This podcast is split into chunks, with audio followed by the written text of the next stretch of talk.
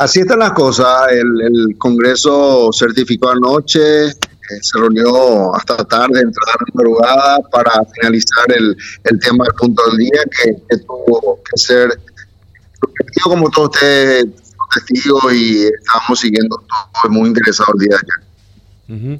Ahora, eh, estábamos conversando justamente en relación a, todo esto que se dio. ¿Se veía venir esta, esto que ocurrió en el Capitolio? Eh, si, ¿De alguna manera se podía eh, presagiar que iba a ocurrir esto?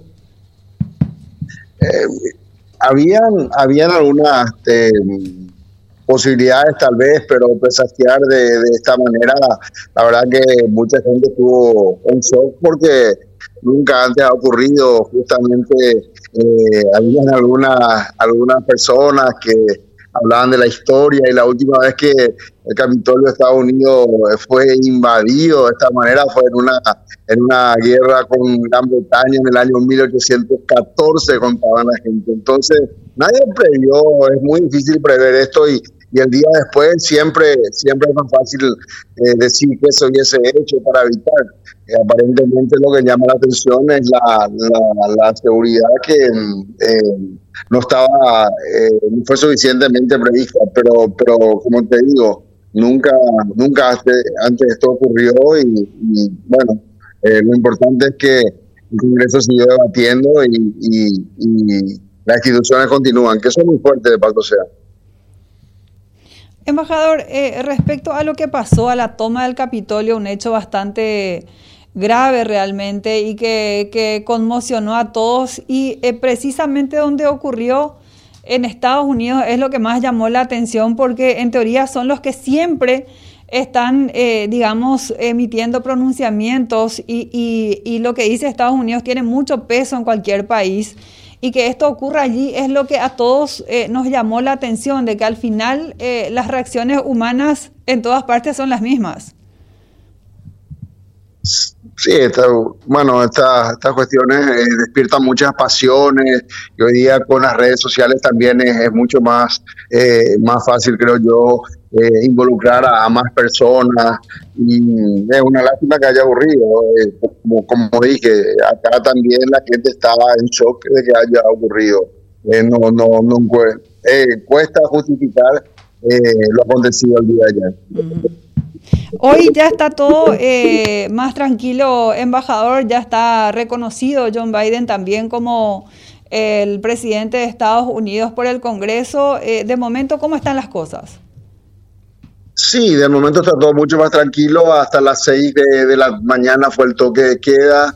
Eh, veremos si se extiende o no eh, otros días en, horas de la noche, pero eh, la situación está mucho mucho más tranquila y esperemos que vaya permaneciendo de esa manera en los días que quedan y, preparar para la toma de posesión del, del presidente electo, la vicepresidenta electo que va a ser el el jueves próximo, el, 20, de, el, 20 de, enero.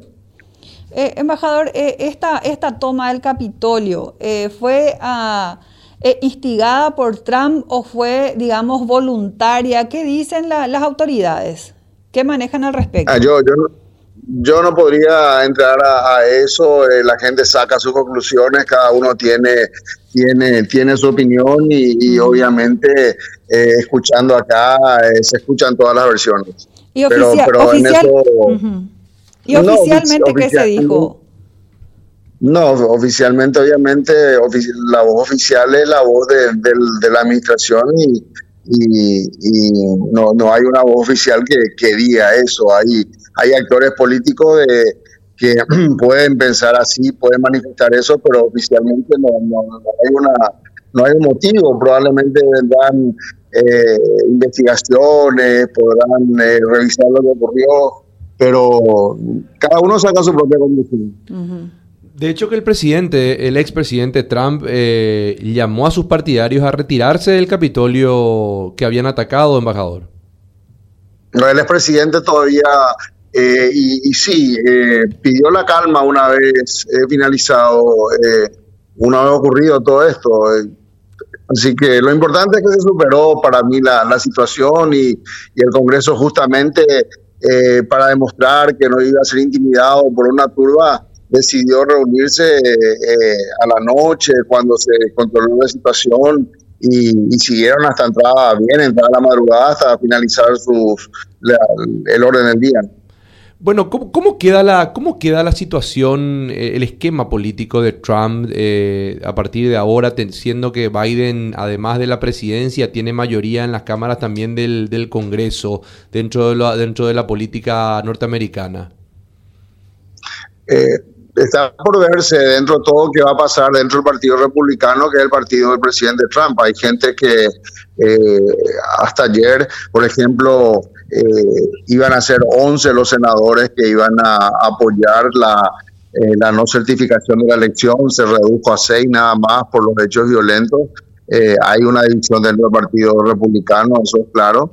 Y por otro lado, el Congreso tiene mayoría, va a tener mayoría a partir de, para esta administración, para este periodo, por parte del Partido Demócrata es una mayoría muy pequeña, hay un 50-50 en el Senado y el desempate lo va, eh, lo va a llevar a cabo la vicepresidenta que preside el Senado. Y en la Cámara de Representantes de, em, hay, hay una mayoría de 11, de 11 un número de 11 votos a favor del Partido Demócrata que en un Congreso tan tan grande y con, con tantas visiones no, no es un número eh, para dar una, una tranquilidad a, a esa mayoría precisamente, son 530 miembros. Así que, pero eh, el presidente Biden llega con control de su partido eh, en las cámaras de, del Senado y en la Cámara de Representantes. Eso tiene que permitirle también facilitar, facilitarle la adopción de, sus prioridades y la agenda con la cual se presentó a la campaña. Es así. Ahora, a su criterio, embajador, eh, ¿será que Donald Trump eh, entregará el mando a Biden personalmente o se va a valer de otro tipo de procedimiento? Eh, eso no podría contestarte con, honestamente, no, no, no, no sabemos qué, va a ocurrir, no, no hay una indicación en ese sentido. Ojalá, ojalá porque la democracia tiene que ser una fiesta plena y, todos tienen que participar y hay tradiciones que hay que cumplir.